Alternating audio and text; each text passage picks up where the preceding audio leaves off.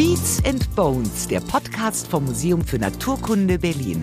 Wissen aufs Ohr in Kooperation mit der Berliner Sparkasse. Diese Schlangen können dann natürlich mal aus irgendwelchen Gründen im Bett sein oder nachts ins Bett kriechen, wenn man schläft.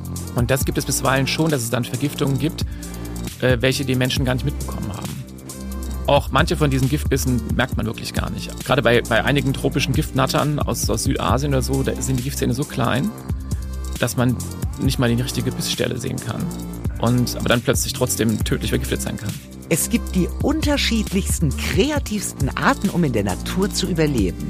Giftig sein ist eine von ihnen. Von bitter bis tödlich, von Primat bis Schlange und von Verteidigung bis Angriff. Wir betrachten die giftige Seite der Natur aus sicherer Entfernung mit Johannes. Professor Dr. Johannes Müller kennen die eingefleischten HörerInnen unter euch vielleicht noch aus unserer Dachsbaufolge. Da haben wir mit ihm in die Tierwelt von vor 10.000 Jahren geschaut. Johannes ist seit 2010 am Museum für Naturkunde Berlin und forscht unter anderem zur Evolution von Reptilien und Amphibien. Dabei hat er sich auch mit Giftschlangen beschäftigt. Unser Glück. In dieser Folge wird es also toxisch. Natürlich nur auf naturwissenschaftlicher Ebene, nicht wahr, Lukas Klaschinski? Das Wort toxisch begegnet mir als Psychologe ja eher in Bezug auf den unsozialen Umgang miteinander, als toxisches Verhalten. Somit spannend, das mal aus der Sicht der Naturwissenschaft kennenzulernen. Lieber Johannes, schön, dass du wieder da bist. Hallo, freut mich auch. Das letzte Mal haben wir über Dachse gesprochen, genauer gesagt über den Dachsbau. Dieses Mal sprechen wir über Gift. Ich habe nach einer guten Überleitung gesucht und es gibt da ein virales Video im Internet von einem sogenannten Honigdachs und der steht sogar im Guinness-Buch der Rekorde als furchtlosestes Tier. Kannst du ein bisschen was zu dem erzählen?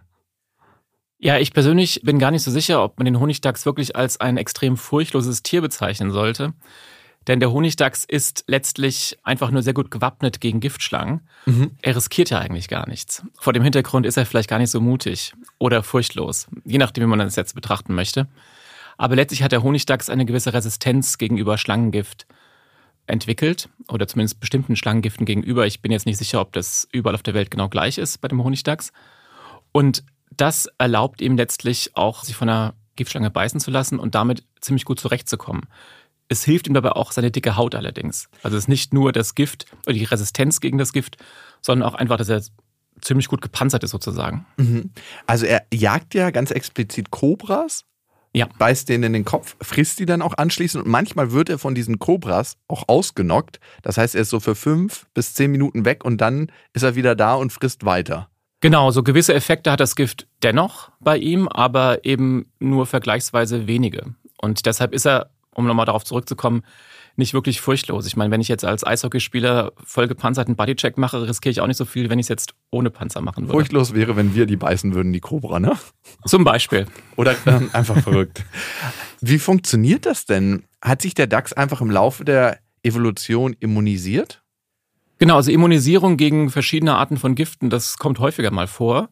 Mhm. Beim Honigdachs ist es auch der Fall. Ich kann jetzt nicht genau sagen, was bei ihm jetzt speziell die Form der Immunisierung ist, denn es gibt, wie gesagt, eine ganze Reihe von verschiedenen.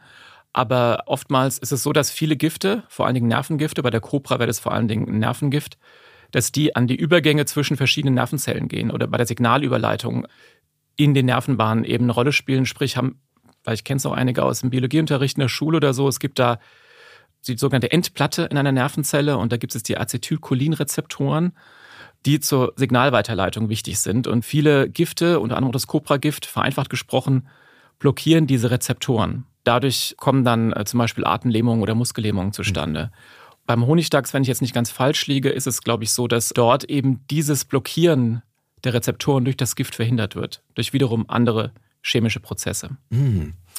Wie läuft denn so eine Immunisierung ab? Immer über Evolutionsschritte. Also der Clownfisch ist ja gegen das Anemonengift immun. Und das muss ja dann über evolutionäre Schritte funktionieren, ne? Ja und nein, aber beim Clownfisch muss ich korrigieren, der ist eigentlich überhaupt nicht gegen das Gift immun. Ah, okay. Sondern der hat eine Art Schleimschicht auf seiner Haut, worin gewisse Bakterien oder Mikrobiome enthalten sind, die letztlich auch bei den, auf den Tentakeln der Anemone sind. Mhm. Und es gibt, glaube ich, Überlegungen, weil er ja oftmals ähm, auch die, die, die, Tentakel immer so ein bisschen ähm, so anschwimmt und sich mhm. an den so ein bisschen reibt, dass dadurch immer diese Mikrobiome auch ausgetauscht und gleichgehalten werden, sodass die Tentakel der Anemone den Clownfisch nicht irgendwie als äh, Beute zum Beispiel wahrnehmen. Aha. Und wenn man jetzt experimentell diese Schleimschicht entfernt, dann wird auch der Clownfisch äh, von der Anemone getötet. Okay, gut zu wissen. Und wie ist das jetzt mit der Zeit? Also sind das evolutionäre Schritte der Immunisierung? Genau. Das kann durch verschiedenste Formen der vielleicht auch erstmal zufälligen Mutationen äh, erfolgen, die dann einen selektiven Vorteil bilden für einige Individuen in der Population, so wie es üblich ist, sage ich mal, äh, wenn sich irgendwas neu durchsetzt. Und da diese Tiere natürlich dann gerade bei Gift eine höhere Überlebenschance haben, wenn sie zumindest gefährliche Beutetiere angreifen oder fressen, dann setzt sich das mit der Zeit durch. Es gibt auch eine ganze Reihe von anderen, auch Säugetieren, die immun sind oder zumindest eine Immunisierung haben, zum Beispiel Igel. Mhm. Die sind auch gegen Kreuzottergift äh, ziemlich immun. Ah, okay.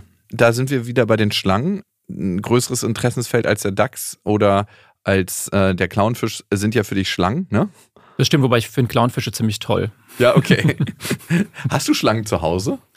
Nein, ich hatte auch nur ein einziges Mal Schlangen bei mir daheim gehabt. Und zwar als Student. Das waren Zwergnattern. Die sind sehr klein, die sind ungefähr so lang und dick wie ein Bleistift.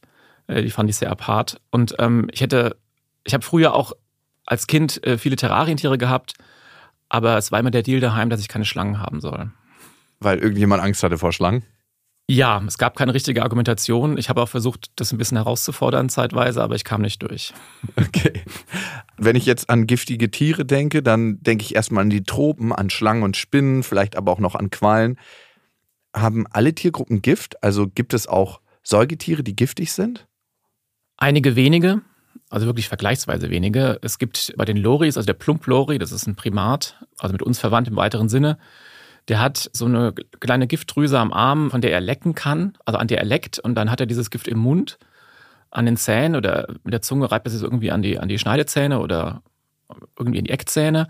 Und wenn er dann jemanden beißt, ähm, dann kann dadurch eine Vergiftung äh, zustande kommen. Wow, glaub, aber eine tödliche Vergiftung? Ich glaube, es gab, also tödlich auf Menschen bezogen, nehme ich an. Mhm. Ich glaube, es gab einige problematische Fälle schon. Mhm. Bin aber nicht ganz sicher und ob es auch aus Versehen war oder ob die Menschen irgendwie auch herzkrank waren oder so etwas ähnliches. Da muss man immer gucken vorher, ob er sich am Arm gerieben hat mit seinen Zähnen. Genau, also das, das hat man, das, das Problem ist dann, wenn man diese Tiere dann in Gefangenschaft hält oder das, ich weiß nicht, ob es für Zoos war oder für Privathaltung, dann wurden diesen Tieren oftmals die Zähne rausgebrochen. Boah. Damit die Tiere sich nicht das Gift äh, daran irgendwie dran tun können, sozusagen. Und ähm, das ist natürlich ein bisschen, finde ich jetzt nicht ganz so nett. Mhm. Und dann gibt es noch das Schnabeltier. Kennen vielleicht einige, weiß ich nicht. Ähm, das ist so ein, ne, das ist halt eines der, eine, eines der wenigen eierlegenden Säugetiere. Es lebt in Australien. Dort haben die Männchen allerdings nur so einen giftigen Sporn. Meines Wissens weiß man aber nicht genau, warum sie das haben und welcher Funktion das dient, denn die Weibchen haben es nicht. Also scheint es jetzt keinen grundlegenden Einfluss auf das allgemeine Leben dieser Tiere zu haben. Wenn wir jetzt schon über giftige Säugetiere sprechen, wir Menschen sind ja auch so gesehen wahnsinnig giftig, weil wir die Fähigkeit haben, die unterschiedlichsten Gifte herzustellen, Umweltgifte, Genussgifte und wir vergiften uns sogar regelmäßig selber mit Alkohol und Nikotin. Ja, das stimmt. Das hat natürlich eine interessante Komponente von einer gewissen Art von rauschhafter Wirkung, die man sich irgendwie geben möchte. Von daher stimmt das natürlich. Botox ist ja auch so etwas was jetzt aus kosmetischen Gründen, aber auch aus medizinischen Gründen verwendet wird, natürlich. Das stärkste Gift der Welt, ne? Das Meines Wissens, genau. Ich habe jetzt nicht die genauen Zahlen im Kopf, aber es ist schon ziemlich äh, wirksam. Mhm. Diese Selbstvergiftung, die wir Menschen ja machen, mit Alkohol, mit Nikotin, mit anderen Rauschmitteln, gibt es das in der Tierwelt auch? Da bin ich jetzt nicht ganz sicher, aber wenn ich mich zum Beispiel daran erinnere, vor vielen, vielen Jahrzehnten, als ich noch ein Kind war, habe ich mal diese Doku gesehen. War das von Disney? Mhm. Ich glaube, es war irgendwo in der afrikanischen Savanne. Und da haben äh, äh, auch eine ganze Reihe von Tieren so vergorene Früchte gefressen und fanden es auch ganz toll. Von daher kann ich mir durchaus vorstellen, dass das für Tiere auch eine große Rolle spielen kann. Um mal auf meine Terrarienhaltung zurückzukommen. Ähm, ich hatte auch schon Eidechsen gehabt, die mochten unheimlich gerne irgendwie Quark oder sowas. Das war jetzt zwar nicht giftig, aber man, war einfach eine, man hat gesehen, dass ihnen das persönlich einfach eine große Freude bereitet hat, das zu fressen. Und von daher kann ich mir vorstellen, dass wenn irgendwas eine rauschhafte Wirkung hat, dass wir da, dass es da nicht nur die Menschen sind, die da äh, drauf an, abfahren, im Zweifel.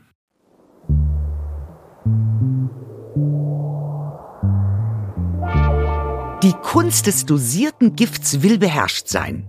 Wenn wir uns mal in der Tierwelt umschauen, scheint es sehr unwahrscheinlich zu sein, dass wir Menschen den Rausch erfunden haben. Eher abgeguckt. Da werden Lemuren high vom Gift der Tausendfüßler. Elefanten taumeln nach dem Genuss von faulen Früchten. Rentiere trippen auf Mushrooms. Junge Seidenschwänze bauen besoffen tödliche Flugunfälle. Junge männliche Delfine reichen Kugelfische herum wie Joints. Und Jaguare haben die Ayahuasca-ähnliche Wirkung einer Lianenart für sich entdeckt. Die Beispiele aus der berauschten Tierwelt sind endlos. Wer jetzt aber seinen nächsten Vollrausch mit Hilfe der Evolution legitimieren will, Obacht und die Wissenschaft abwarten. Denn wo ist denn bitte der evolutionäre Vorteil, wenn Tiere berauscht sind? Wenn die Beeren gegessen werden, weil sie so schön knallen, dann freut sich die Pflanze natürlich. Der Rausch als solcher scheint aber oft ein Nebeneffekt zu sein und nicht das Ziel. Lemuren reiben sich mit dem Gift von Tausendfüßern ein, um sich vor Insekten zu schützen. Und Elefanten werden nicht von den Früchten betrunken, sondern weil sie beim Naschen der leckeren Baumrinden wahrscheinlich auch ein paar giftige Käferpuppen darin erwischen. Und naja, unser Freund der Honigdachs will auch einfach nur satt werden und nicht high. Aber gut, noch weiß die Wissenschaft nicht genug über den Rausch der Tiere und die sind uns Menschen ja oft näher, als wir denken. Ab wann spricht man eigentlich von giftig? Vielleicht würde einige behaupten, dass es sehr gut definiert ist. Ich bin persönlich nicht der Meinung, dass es super definiert ist. Grob würde ich sagen, es ist dann so, wenn ich als ein Organismus durch eine Form von ja einer Chemikalie, die ich irgendwie generiert habe, letztlich einem anderen Organismus Schaden zufügen kann. Mhm. Viel konkreter wird es eigentlich nicht. Ja. Okay. Ich finde ja, Gift ist wie ein Ass im Ärmel. So eine Art Superwaffe, die David gegen Goliath kämpfen lässt. Körperkraft und Größe und auch äh, Geschicklichkeit sind dann gar nicht mehr so gefragt. Sind es oft kleinere Tiere, die sich schlechter wehren können, die dann auch giftig sind? Würde ich durch jetzt als, als wissenschaftlich ganz zurückfragen, was ist ein kleines Tier? ja, aber ich habe ungefähr, sag ich mal, allgemein so eine Vorstellung, was das du meinst. Ich glaube, es hängt immer von der Situation ab. Ne? Im Englischen unterscheidet man ja auch sprachlich zwischen zwei verschiedenen Formen von Gift, was wir im Deutschen nicht tun. Also es gibt ja den Begriff Poison mhm. und es gibt den Begriff Venom. Mhm. Und auch wenn das vielleicht im allgemeinsprachlichen Umgang auch im Englischen letztlich austauschbar verwendet wird, sind diese beiden Begriffe schon definiert. Das heißt, Poison ist ein Gift, was passiv zugeführt wird und Venom ist ein Gift, das aktiv zugeführt wird. Mhm. Sprich, wenn ich in einen Organismus hineinbeiße und bin dann vergiftet, dann war es Poison wenn mich ein Organismus beißt und ich bin dann vergiftet, dann war es Venom. Ah. Vor diesem Hintergrund sollte man vielleicht auch äh, überlegen, wie diese Dinge entstehen. Ja, das heißt, es gibt eine passive Form von Giftigkeit, die in aller Regel eine Abwehr impliziert oder aus Abwehrgründen wahrscheinlich entstanden ist, weil die Tiere damit ja zum Beispiel keine Beute machen, ja, aber eben auch nicht gefressen werden wollen oder verletzt werden wollen. Ob das jetzt immer kleine Tiere sind, ja, tendenziell sind sie alle relativ, sagen wir es mal so, eine Antilope hat das nicht, ne? aber Säugetiere sind ohnehin ähm, relativ, gibt es nur wenige Beispiele von, von, von Giftigkeit. Umgekehrt haben sehr viele Tiere auch Gift eben als, als, als Beuteerwerbsstrategie. Mhm. Und, und da geht es natürlich, sagen wir es mal so, die größte, die, eine Königskobra ist fünf Meter lang. Die ist jetzt nicht ganz klein, ja. Aber es ist halt ein Spektrum, würde ich mal sagen. Okay. Können sich giftige Tiere eigentlich versehentlich selber vergiften? Das ist jetzt eine sehr allgemeine Frage. Ich bin nicht sicher, ob man das jetzt auch so allgemein beantworten kann. Es ist so, dass zum Beispiel Giftschlangen, wobei da bin ich auch nicht sicher, ob es bei allen so ist, aber dass Giftschlangen zumindest tendenziell gegen ihr eigenes Gift resistent sind, indem sie halt Antikörper haben, die sehr spezifisch auf ihr eigenes Gift reagieren. Was wahrscheinlich, nehme ich mal an, Sinn macht, wenn man zum Beispiel Mundverletzungen oder sowas hat und dann ähm, eine vergiftete Beute frisst oder das Gift überhaupt austritt und dass man sich dadurch nicht aus Versehen umbringt. Weil Gift kann man in der Regel, also Schlangengift könnten wir auch einfach trinken. Wenn wir keine Verletzung haben, verlaufen wir das einfach. Also eine vergiftete Maus könnten wir genauso essen wie eine Schlange, die essen kann. Das Risiko ist eben nur, dass das Gift in die Blutbahn gelangen könnte, durch Zahnfleischbluten zum Beispiel. Und ich nehme an, aus diesen Gründen haben diese Schlangen auch ähm, letztlich eine gewisse Resistenz gegenüber ihrem eigenen Gift, aber nicht gegenüber anderem Gift. Wie das jetzt bei äh, zum Beispiel Skorpionen ist, das weiß ich jetzt gar nicht. Ob wenn die sich selber pieksen würden, ich nehme an, die würden dann sterben, aber ich weiß es nicht genau. Mhm. A Million Ways to Die. Welche unterschiedlichen Wirkungen haben die Gifte im Tierreich? Es gibt einen Haufen verschiedener Wirkungen, aber ich würde das mal ganz grob in zwei Varianten zusammenfassen. Das eine ist eine, sage ich mal, gewebezersetzende Wirkung oder die man auch hämotoxisch zum Teil nennt. Sprich, wo sich eben die Zellen und das Gewebe auflösen oder angegriffen werden. Es gibt mhm. viele Blutungen und dann stirbt man einfach praktisch an, an, an Organversagen letzten Endes, weil das sich alles irgendwann, das alles ja, sich wirklich auflöst zum Teil. Und es gibt dann, ich glaube, es ist im Endeffekt die häufigere Variante, so eine neurotoxische Komponente, sprich also, wo die Nerven betroffen werden, die Nervenbahnen äh, angegriffen werden. Und das bedingt in aller Regel dann so Dinge wie Atemlähmung oder Herzstillstand. Hört sich beides unangenehm an. Ja, das stimmt. Und Atemlähmung wären dann Klapperschlangen, glaube ich, ne? Das ist sehr variabel bisweilen, also auch sogar bei Klapperschlangen. Also wenn ich jetzt ein bisschen über Giftschlangen sprechen darf, es gibt eine ganze Reihe von verschiedenen Gruppen von giftigen Schlangen oder Giftschlangen. Die sind nicht alle auf einen gemeinsamen Vorfahren zurückzuführen. Und grob gesagt gibt es drei allgemeine Gruppen von Giftschlangen plus einige weitere, aber diese drei allgemeinen Gruppen sind zum einen die sogenannten Giftnattern, dazu gehören zum Beispiel die Kobras und die Seeschlangen.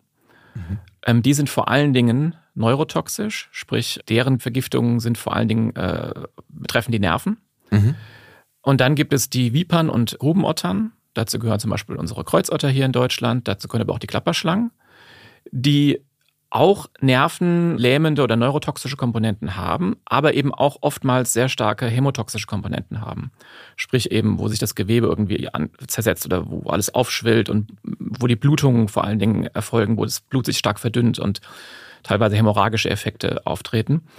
Und bei Klapperschlangen ist es so, dass es teilweise sogar innerhalb einer Art variieren kann und bisweilen sogar auf sehr kurzen Distanzen. Also es gibt zum Beispiel eine Art von Klapperschlange in den USA, wo sich die Wirkung des Giftes wirklich auf einer Strecke von, sag ich mal, Potsdam bis Prenzlau verändert und äh, Vergiftungen in Prenzlau, hypothetisch jetzt, vor allen Dingen hämotoxisch sich auswirken, während äh, Vergiftungen in Potsdam dann neurotoxisch sind. Wow, und dann braucht man auch das richtige Gegengift an der richtigen Stelle, ne? Das ist generell ein großes Problem. Es wird ja Gegengift durchaus hergestellt für viele Schlangenarten, aber eben diese Variation, diese geografische Variation auch innerhalb einer Art stellt ein großes, ja, eine große Herausforderung dar, die auch bis heute noch nicht so ganz verstanden ist. Wie wird denn ein Gegengift hergestellt? Gegengifte äh, werden in aller Regel so hergestellt, dass man sehr geringe Komponenten des Giftes entweder in Pferde oder Schafe injiziert. Mhm. Und die bilden dann Antikörper. Und dann wird aus dem Blut von diesen Tieren dann letztlich werden diese Antikörper extrahiert. Und das äh, bildet dann letztlich das, das Gegengift. Und wie macht man das denn eigentlich, wenn man jetzt gebissen wurde von einer Giftschlange? Woher weiß man, was ich für ein Gegengift brauche, was ich zu tun habe? Wahrscheinlich erstmal abbinden, dass das Gift nicht in den ganzen Körper kommt. Das ist ja so ein Klassiker, den man immer hört. Was tue ich? Also einmal kann ich gleich was korrigieren, besser nicht abbinden. Ah, okay, dass sich das Gift verteilt. Genau, weil das Problem ist nämlich dann, wenn man abbindet, ist es wirklich so, dass sich das natürlich nicht so schnell in den Körper ausbreitet, aber sobald man die dann löst, diese Binde, geht es schlagartig und ah. kann bisweilen größere Effekte haben, dramatischere Effekte haben, als wenn man es langsam, in, also vergleichsweise langsam in den Körper gehen lässt. Okay, ich glaube, ich hatte es mal bei Indiana Jones gesehen. Ich glaube wirklich, das machen viele noch, also in Anführungszeichen, ich habe jetzt keine Zahlen. Aber die, der Rest von denen ist schon gestorben, ja. die das praktiziert haben. Es gibt auch die Idee natürlich des Aussaugens der Wunde, mhm. was man auch nicht machen sollte. Ein ehemaliger Doktorand von mir äh, aus Bangladesch, der schon lange, auch bevor er bei uns gearbeitet hat, mit Giften und Giftschlangen gearbeitet, also über die, über die forschte, der hatte mal einen Kreid, eine Giftnatte aus, aus Bangladesch gemolken. So nennt sich das, um praktisch eine Giftprobe zu nehmen. Und dabei hat ihn die Schlange aus Versehen in den Finger gebissen. Dann hatte er instinktiv oder intuitiv die Wunde ausgesaugt. Das hat auch, was den Zeigefinger betraf, gewirkt. Mhm. Aber das Problem war dann, dass er eben vielleicht Zahnfleischblut und irgendeine kleine Wunde im Mund hatte und sich dadurch eben vom Kopf abwärts über die Brust hinweg vergiftet hatte. Das bedeutete bei dieser Schlange, die sehr giftig ist, dass er ungefähr eine Woche im Koma lag und auch die Ärzte keine große Hoffnung mehr hatten. Also das haben sie auch der Familie gesagt. Er aber es dann geschafft hat, weil er halt auch nicht weit weg war von einem Krankenhaus und so weiter und weil die ungefähr wussten, was man zu tun hatte. Wenn man so lange überlebt, dann kann man es auch schaffen. Danach ist er dann irgendwann aufgewacht und langsam konnte er sich dann wiederholen. Jetzt ist er natürlich, jetzt ist er komplett gesund. Wow. Aber Aussaugen von der Wunde, keine gute Idee. Learning. Wie produzieren denn Schlangen ihr Gift? Also das passiert in Giftdrüsen, die letztlich äh, aus Speicheldrüsen hervorgegangen sind.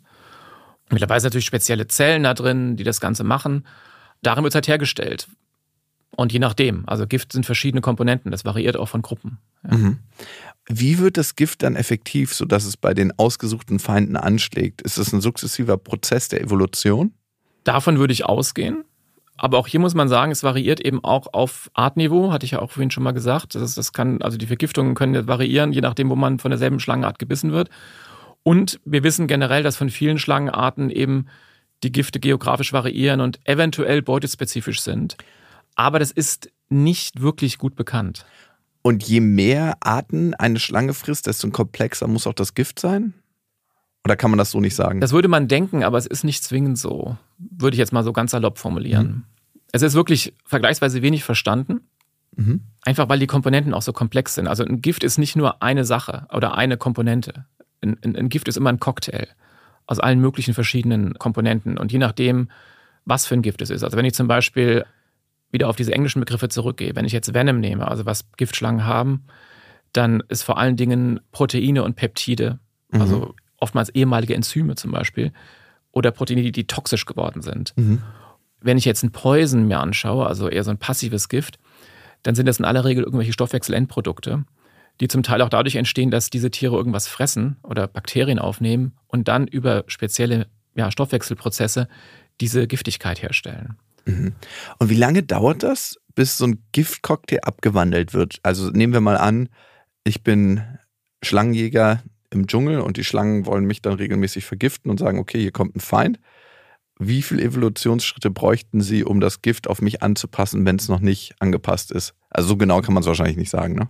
Genau, so genau kann man es nicht sagen. Ich würde behaupten, dass es vergleichsweise schnell funktionieren sollte, weil da eine gewisse Flexibilität vorhanden sein muss. Aber eine Zeitachse kann ich nicht geben. Was wir bisweilen wissen, ist, dass bei manchen Schlangenarten wohl die Giftigkeit sich über das Leben hinweg verändert.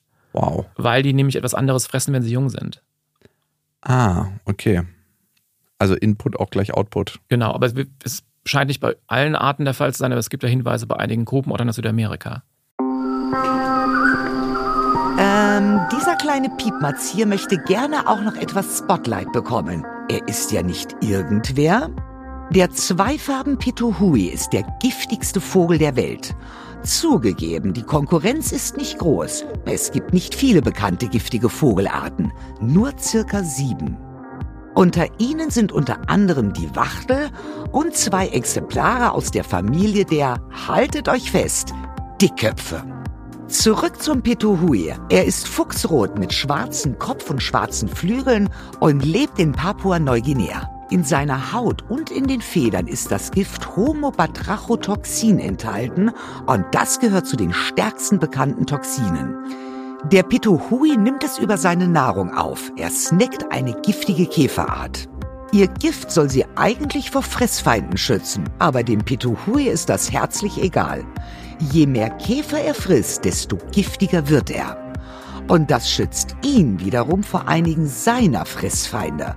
Vogelfleisch ist auf Neuguinea nämlich eine gängige Speise. Nur der Pituhui, der schmeckt bitter und brennt im Mund wie Chili. Ein kleiner Ausflug nach Indonesien. Ich war jetzt erst gerade wieder da und habe in einem Baumhaus ein paar Wochen übernachtet. Mir wurde gesagt, dass auch relativ viele Schlangen in diesem Baumhaus sein können, immer wieder die würden jetzt wahrscheinlich nicht mich proaktiv angreifen, oder? Nein, eine Schlange wird in aller Regel niemanden proaktiv angreifen, außer sie fühlt sich irgendwie eingeengt oder irgendwie gestellt. Das könnte passieren, wenn die in meinem Bett liegt unter der Decke. Alter. Aus Versehen gibt es sowas durchaus, auch, auch gerade in, in, in Asien, in Südasien, Südost, Südostasien, dass manche Schlangen eben als, ja, als Kulturfolger in den Dörfern leben, mhm. auch in so einem Haus zum Beispiel weil sie eben zum Beispiel Jagd auf Nagetiere machen oder so etwas. Dazu gehören auch diese Kreiz, also diese Schlange, die ich vorhin erwähnt habe, bei dem ehemaligen Studenten aus unserer Arbeitsgruppe in Bangladesch. Und diese Schlangen können dann natürlich mal aus irgendwelchen Gründen im Bett sein oder nachts ins Bett kriechen, wenn man schläft. Und das gibt es bisweilen schon, dass es dann Vergiftungen gibt, äh, welche die Menschen gar nicht mitbekommen haben. Mm. Auch manche von diesen Giftbissen merkt man wirklich gar nicht. Also die sind auch so gerade bei, bei einigen tropischen Giftnattern aus, aus Südasien oder so, da sind die Giftzähne so klein, dass man nicht mal die richtige Bissstelle sehen kann. Ah. Und, aber dann plötzlich trotzdem tödlich vergiftet sein kann. Ah, okay. Also dann bemerkt man es ja eh nicht mehr. Das stimmt, oder man kriegt aber Symptome und weiß eigentlich gar nicht wieso. Ja, okay. und, ja. Woher weiß ich denn eigentlich, ob eine Schlange giftig ist oder eben nicht? Würde man das an den Zähnen erkennen? Ja, das würde man, aber da muss man erstmal ins Maul schauen. Mhm. Und um da hinzukommen, muss man das Tier erstmal fangen und äh, einem lebenden Tier oder melken oder überhaupt erstmal das Maul irgendwie aufmachen oder zumindest, ja, aufmachen, das wird es vielleicht von selber, aber da muss man halt sicherstellen, dass das Maul offen bleibt, um reinzugucken. Es wäre also eine gewisse Herausforderung. Das ist wiederum mutig. Nicht der Honigdachs ist mutig, sondern das. genau, das wäre mutig bis fahrlässig, je nachdem, äh, was ja. man sich da aussucht. Aber an sich kann man das von außen, abgesehen von den Zähnen, nicht erkennen. Aber die Zähne sind dann besonders lang und haben so eine Art Kanal auch da drin. Wie kann ich mir das optisch vorstellen? Ja, auch das variiert von Giftschlangengruppe zu Giftschlangengruppe. Mhm. Ähm, wenn ich zum Beispiel mir eine, eine Cobra anschaue, dann hat die vorne im Vorderbereich des, des Mauls verlängerte Zähne, die auch so eine gewisse fast schon tunnelförmige Rinne haben, also fast schon wie so eine Kanüle von der Spritze. Nicht ganz perfekt geschlossen, aber so ähnlich. Dann gibt es hingegen zum Beispiel Vipern und Grubenottern, also Klapperschlangen, unsere heimische Kreuzotter. Die haben deutlich längere Giftzähne, die auch noch perfektionierter aussehen. Also die sehen wirklich schon genauso aus wie so eine Kanüle von der Spritze. Mhm.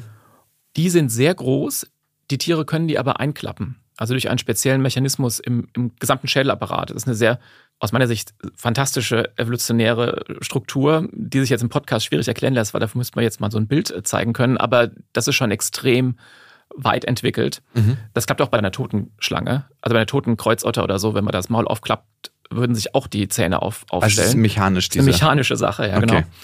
Und das erlaubt diesen Tieren oder diesen einigen Arten von Vipern eben sehr, sehr lange Zähne zu haben, weil man die schön einklappen kann. Mhm. Und demzufolge gibt es zum Beispiel Vipern, äh, wie die Gabun-Viper äh, in Afrika, da ist der Zahn ein Drittel von der Schädellänge oder so. Und da kann man schon, wenn man wirklich in die Hand gebissen wird und Glück hat, dann kommt der Zahn auf der anderen Seite wieder raus. Ah. Das klingt zwar auf den ersten Blick ein bisschen creepy, aber man würde nicht vergiftet werden. Und besser ähm, so, ne? Und dann gibt es wiederum Schlangen wie die, die hatte ich vorhin noch gar nicht erwähnt, das sind jetzt keine, wie die sogenannten Trugnattern. Also das sind ist keine einheitliche Gruppe. Das sind verschiedene Schlangen, die nicht zu den großen Gruppen der, der Giftschlangen gehören, von denen manche giftig sind. Und die haben eben oftmals einen leicht verlängerten Zahn im hinteren Bereich ja. des Mauls. Und deshalb heißen die auch, hießen die auch im Deutschen, hießen die Trugnattern, weil man manchmal von denen gar nicht, äh, wenn man von denen gebissen wurde, die haben das Maul nicht richtig aufgemacht, dann haben die einen gar nicht richtig erwischt. Mm. Die konnten einen nur erwischen, wenn man, wenn das Maul, oder können ja nur erwischen, wenn das Maul richtig weit offen ist, damit der hintere Giftzahn auch wirklich greift. Und deshalb hielt man manche von diesen Arten für lange Zeit für ungiftig, bis dann jemand an der Vergiftung irgendwie gestorben ist oder plötzlich Effekte hatte. Mhm. Und dann gibt es noch eine andere Gruppe, die habe ich vorhin vergessen zu erwähnen, als ich gemeint habe, es gibt drei große Gruppen von Giftschlangen. Die dritte große Gruppe, das sind die Erdvipern. Das sind vor allen Dingen grabende, tropische Formen. Die haben aber diese schöne Eigenschaft, dass der Giftzahn auch äh, seitlich so ausgefahren werden kann. Mhm. Ähm, das heißt im Englischen auch Stiletto Snakes wenn man die zum Beispiel hinterm Hinterkopf fasst, können die halt den Kopf so bewegen und dass sie einen trotzdem irgendwie praktisch ums Eck herum mit dem Zahn noch in den ja. Finger beißen können. Okay, gut zu wissen. Woher wissen eigentlich andere Tiere, dass sie einem giftigen Tier begegnen? Das wissen sie nicht immer. Gut, manche finden es auch raus, aber. Ähm, genau. Man muss es in verschiedenen Bereichen sehen. Also ähm, ein giftiges Tier, also zum Beispiel ein passiv giftiges Tier, das jetzt Gift nicht zum Beuterwerb einsetzt, hat ja gar nicht zwingend ein Interesse vielleicht, dass der Beutegreifer getötet wird, ne? mhm. sondern nur, dass er merkt, oh, da gehe ich nicht mehr ran. Weil wenn dieses Tier sofort stirbt, dann, dann ist er auch kein Lerneffekt. Das heißt, man will vielleicht gar nicht unbedingt seinen Beutegreifer töten, sondern eher nur sagen, hey, lass mich in Ruhe. Und, mhm. ähm, und dann kapiert es irgendwann diese Beutegreiferart, dass man in Ruhe gelassen werden möchte. Aber ansonsten ist natürlich Warnfarben ein typischer, äh, äh, typisches Phänomen von, von vielen giftigen Tieren. Mhm. Nicht von allen, aber von vielen. Gerade auch, wenn ich wieder von tropischen Korallenriffen spreche, viele Tiere, die dort sehr, sehr bunt sind, jetzt abgesehen von einigen Fischen, die auch sehr bunt sein können, ähm, aber viele andere, so Nacktschnecken und so etwas, die haben alle schon eine gewisse, gewisse Giftigkeit drin. Mhm. Wenn wir jetzt mal in die Evolution blicken, welche Gründe gab es, dass sich Gift entwickelt hat? Hängt davon ab, für welche Gruppe. Mhm. Okay. Würde ich jetzt zurückfragen. Ja? Gib mir mal bitte einen kleinen Überblick. Okay. Also wenn ich jetzt bei meinen Schlangen bleibe, also der Gruppe, die, von der ich am, die mich am meisten interessiert, über die ich zumindest beruflich arbeite, dann ist es so, dass Schlangen allgemein, also auch ungiftige Schlangen, einen vergleichsweise leichten Schädelbau haben. Sprich, die können nicht sehr viel Beißdruck ausüben. Also eine Schlange kann nichts kauen. Und das ist ein Grund, warum auch viele Schlangen oder warum Schlangen generell ihre Beute in einem Stück runterschlingen. Das ist eben die einzige Möglichkeit, die sie haben. Demzufolge müssen Schlangen in aller Regel schauen, evolutionär gesprochen, dass sie die Beute schon vorher, sage ich mal, immobilisieren. Weil sonst ist es zu so gefährlich für, die, für, sie, für sie selbst, ne? weil sonst könnten sie ja verletzt werden durch die Beute. Deshalb gibt es zum Beispiel Schlangen, die ihre Beute erdrosseln vorher. Mhm. Und andere haben eben dann Giftigkeit entwickelt, weil man dadurch eben ebenfalls die Beute immobilisieren kann. Und gleichzeitig, wenn man so ein, kann man sich ja selbst vorstellen, wenn ich jetzt was esse und kau das nicht richtig, dann liegt mir das schwer im Magen. Das geht natürlich einer Schlange letztlich auch nicht anders. Das heißt, viele dieser Schlangengifte dienen auch sozusagen der Vorverdauung. Mm. Also diese ganzen hämotoxischen Effekte, die man hat. Also wenn zum Beispiel dann bei uns, wenn wir gebissen werden, der Arm anschwillt und alles irgendwie ein bisschen wie so eine Pizza aussieht, sage ich mal, und, und, und, und, und blutig ist, das sind im Endeffekt auch schon Art, das sind Verdauungseffekte im Endeffekt, die bei uns eine Vergiftung oder die bei uns praktisch den Arm kaputt machen, wenn man Für den einen ist es Vergiftung, für den anderen Verdauung. Genau, und das ist zum Beispiel bei einer Schlange der Punkt, mhm. ja, warum das passiert ist. Würde ich jetzt mal so ganz salopp formulieren. Wobei diese Gruppe von Schlangen oder nicht nur Schlangen, da gehören auch Warane dazu und einige andere Eidechsenarten, die so eine gemeinsame Verwandtschaftsgruppe bilden. Dort weiß man, dass es im Speichel toxische Proteine gibt. Das heißt, diese, diese Fähigkeit, Giftigkeit oder zu entwickeln, die ist schon älter, als es die Schlangen sind. Hm. Wobei dann einzelne Schlangengruppen eben daraus wirklich aus dieser, wirklich eine Tugend daraus gemacht haben, sage ich mal, oder eine, eine Hochspezialisierung. Also hier gab es eine gewisse Vor, so eine gute Voraussetzung, um, um wirklich, wirklich tödlich giftig zu werden, sozusagen. Und das haben einige Schlangen dann genutzt, aus diesen Gründen, die ich eben, würde ich jetzt mal sagen, die ich eben auch illustriert habe. Bei anderen Tieren ist es zum Beispiel halt Abwehr. Es gibt sehr viel Gift, äh, zum Beispiel in, also in allen möglichen Varianten in, in, im tropischen Korallenriff. Und viele von den Tieren, der Kugelfisch als Beispiel, ist letztlich ist ein reines Abwehrgift. Oder Pfeilgiftfrösche kennt man vielleicht auch im Regenwald, das sind diese hübschen kleinen bunten Frösche. Das ist auch reine Abwehr. Umgekehrt gibt es auch wiederum, bleiben wir mit tropischen Korallenriff, dann ähm, kennt vielleicht einige die Tigerschnecken oder die Kegelschnecken. Das sind so Tiere, die man auch als Souvenirs immer kaufen kann, weil das so hübsche Häuser sind. Die haben auch ein sehr wirksames Gift, mit dem sie eben auf Jagd gehen. Mhm. Was war denn zuerst da? Verteidigung oder Angriff mit Gift? Das weiß man eigentlich nicht, um ehrlich zu sein. Gefühlt würde ich sagen Verteidigung. Mhm. Aber es ist jetzt eher so ein Bauchgefühl. Und dann muss man davon ausgehen, dass es natürlich im Meer entstanden ist und nicht an Land zuerst, weil eben eine ganze Zeit lang das Leben auf der Erde sich unter Wasser abgespielt hat. Und wenn wir uns jetzt die Kieferform von Schlangen angucken und dass sie nicht selber so gut kauen können und zermahlen können, das heißt, Schlangen waren dann wahrscheinlich schon immer giftig, oder? Sie hatten schon immer die Möglichkeit, giftig zu sein. Schlangen selber sind erstmal gar nicht so alt. Die gehen bis so ins Erdmittelalter rein, also so bis da gab es schon Dinosaurier natürlich, aber die gab es schon vorher. Ja, Schlangen sind nicht so alt wie zum Beispiel ja, die Säugetiere oder so. Die sind älter. Die modernen Giftschlangen, also sprich Giftnattern oder die Vipern, die sind vergleichsweise jung. Das heißt, die ältesten Giftzähne von, von Vipern zum Beispiel, die sind vielleicht, ich habe das nicht genau im Kopf, aber so 25 Millionen, 30 Millionen Jahre alt vielleicht. Und unter anderem wurden in Deutschland gefunden einige der ältesten Zähne. Das heißt, es ist eine vergleichsweise junge Gruppe. Und bei den äh, Giftnattern ist das höchstwahrscheinlich nicht viel anders. Wie haben sich denn die Giftzähne entwickelt? Gruppenspezifisch, je mhm. nachdem. Ne? Also, ich meine, die Frage ist auf Giftschlangen bezogen. Ja, ne? ja, ähm, ja, immer wieder in den jeweils einzelnen Gruppen vergleichsweise schnell, beziehungsweise wie die sich entwickelt haben, auch hier kann man einfach sagen, natürlich sind die Zähne schon vorhanden. Ja? Die Giftdrüse bei einer, bei einer Giftschlange ist letztlich irgendwie aus Speicheldrüsen hervorgegangen ursprünglich. Das heißt, da gab es na naturgemäß schon einen gewissen Bezug zueinander. Wenn wir uns jetzt zum Beispiel die Trugnattern anschauen, wie gesagt, das ist ein trivialer Begriff, kein Verwandtschaftsbegriff. Also diese Anführungszeichen normalen Nattern oder so, die den Giftzahn ganz weit hinten haben, die haben in der Regel einfach nur einen etwas leicht vergrößerten Zahn hinten und deren Giftdrüse ist wirklich sehr einfach aufgebaut in dem Sinne, dass da ein bisschen was austritt in den Mundraum und dann an diesem Zahn eben irgendwie dran bleibt sozusagen oder dass sie in einer gewissen Nähe zueinander. Dann ist es ein nicht sehr hoch entwickeltes System, aber doch effektives System, wo praktisch über die Giftdrüse an diesen Giftzahn irgendwie Gift ausgeschüttet wird. der dann praktisch diese, so ähnlich wie bei dem Plump-Lori jetzt bei den Säugetieren eben einfach dann vergiftet. Und dieser Zahn ist vergleichsweise simpel aufgebaut. Ja, da ist vielleicht eine kleine Rinne drin, je nachdem, was es für eine Art ist oder so, um das ein bisschen besser zu machen. Und dann haben wir aber eben zum Beispiel die Erdvipern oder die äh, Vipern und Grubenottern oder eben die Giftnattern, die dann ein ganz besonderes System aufgebaut haben, jeweils, jeweils gruppenspezifisch, wo dann die Giftdrüse direkt auch in den Giftkanal des Giftzahns hineingeht und das Ganze wirklich wie so eine Kanüle von der Spritze äh, aufbaut. Ich würde annehmen, dass es ungefähr so entstanden ist wie bei diesen sehr einfachen Beispielen, die ich gerade beschrieben habe. Mhm. Also einfach aus der Evolution heraus. Eine Schlange hatte ein bisschen längeren Zahn, hatte sich durchgesetzt, verpaart. Dieser Zahn wurde dann quasi, der bisschen längere Zahn wurde genetisch weitergegeben.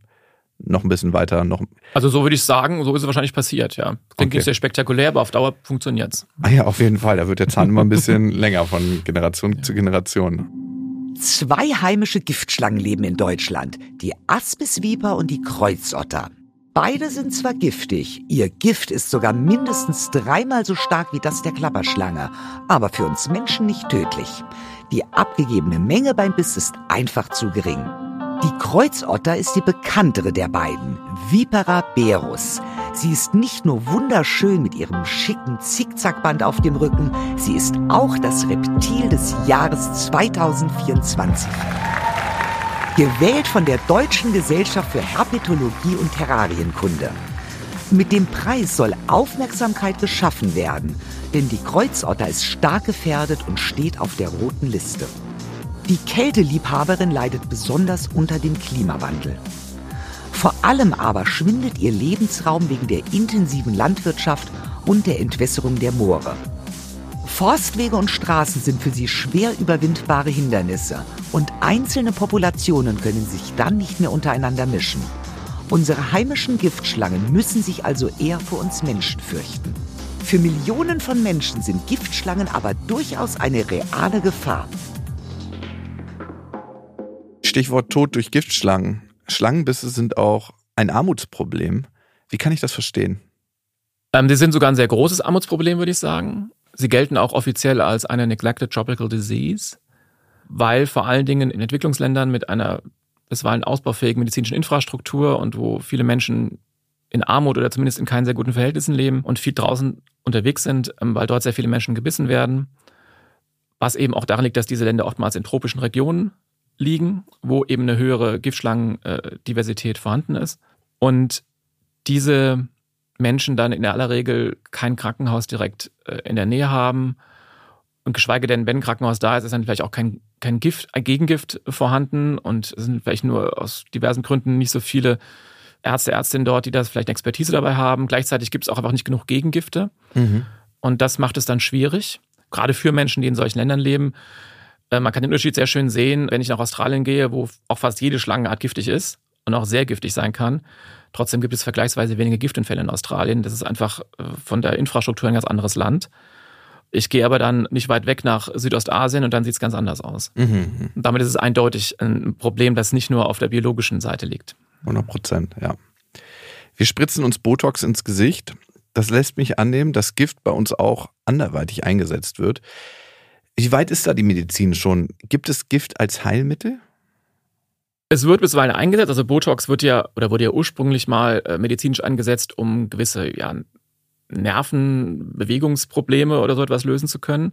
Und dann kam die kosmetische Industrie darauf, dass man das auch für andere Dinge anwenden kann.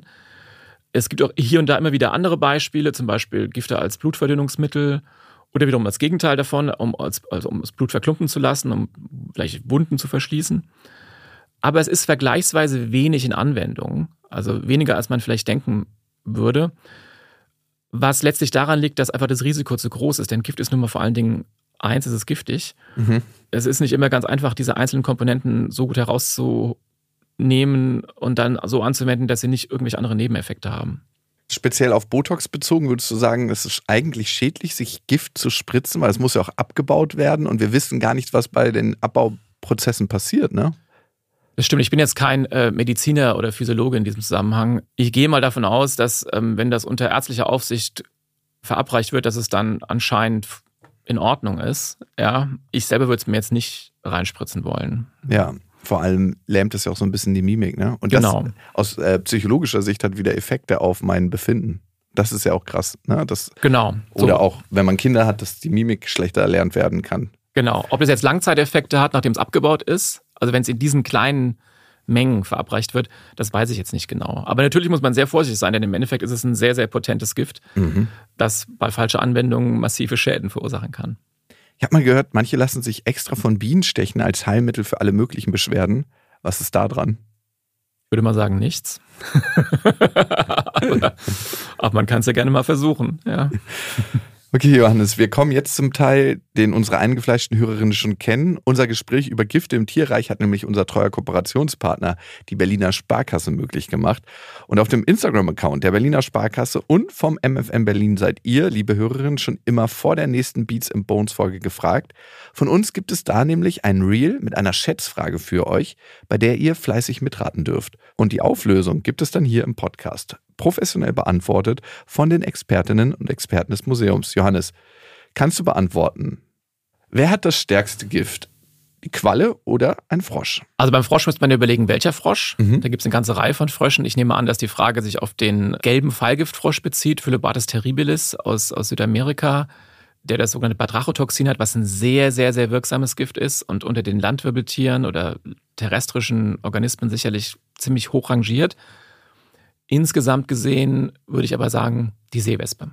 Ah, also eine Qualle ist das dann. Ich erinnere mich, ich hatte eine Begegnung mit einer giftigen Qualle im Mittelmeer auf Ibiza und ich habe immer noch Narben davon am Unterarm. Ja, wir waren auch dieses Jahr auf Ibiza unterwegs, um, um Eidechsen zu fangen. Und äh, da ist auch eine Mitarbeiterin in unserem Projekt äh, beim Schwimmen von der Qualle erwischt worden. Das war auch recht unangenehm. Ja, sofort mit Eigenurin therapieren. Wurde uns gesagt. Das habe ich auch schon gehört. es kann sogar sein, dass es für solche Sachen funktioniert, aber ich bin jetzt nicht ganz sicher. Ja. Vielleicht wollten die sich einfach auch nur einen Spaß machen und sehen, wie wir das alles anwenden. Aber war auf jeden Fall schon ganz schön erschreckend. Johannes, vielen Dank, dass du da warst. Es war sehr, sehr spannend. Danke auch. Die Seewespe lebt übrigens in den warmen Gewässern des tropischen Pazifiks. An der Ostküste Australiens gibt es zwischen Oktober und Mai Begegnungen zwischen Mensch und Qualle. Todesfälle sind aber glücklicherweise sehr selten. In der nächsten Folge reisen wir nach Ecuador und da begegnen wir einem bekannten giftigen Kollegen, dem Pfeilgiftfrosch. Wie uns der helfen kann, die Regeneration des Regenwalds zu verstehen, das schauen wir uns gemeinsam mit Marc Oliver Rödel und Fried Griesbaum an. Wenn ihr unsere Reise dorthin nicht verpassen wollt, abonniert uns doch. Ich freue mich auf euch bis in zwei Wochen.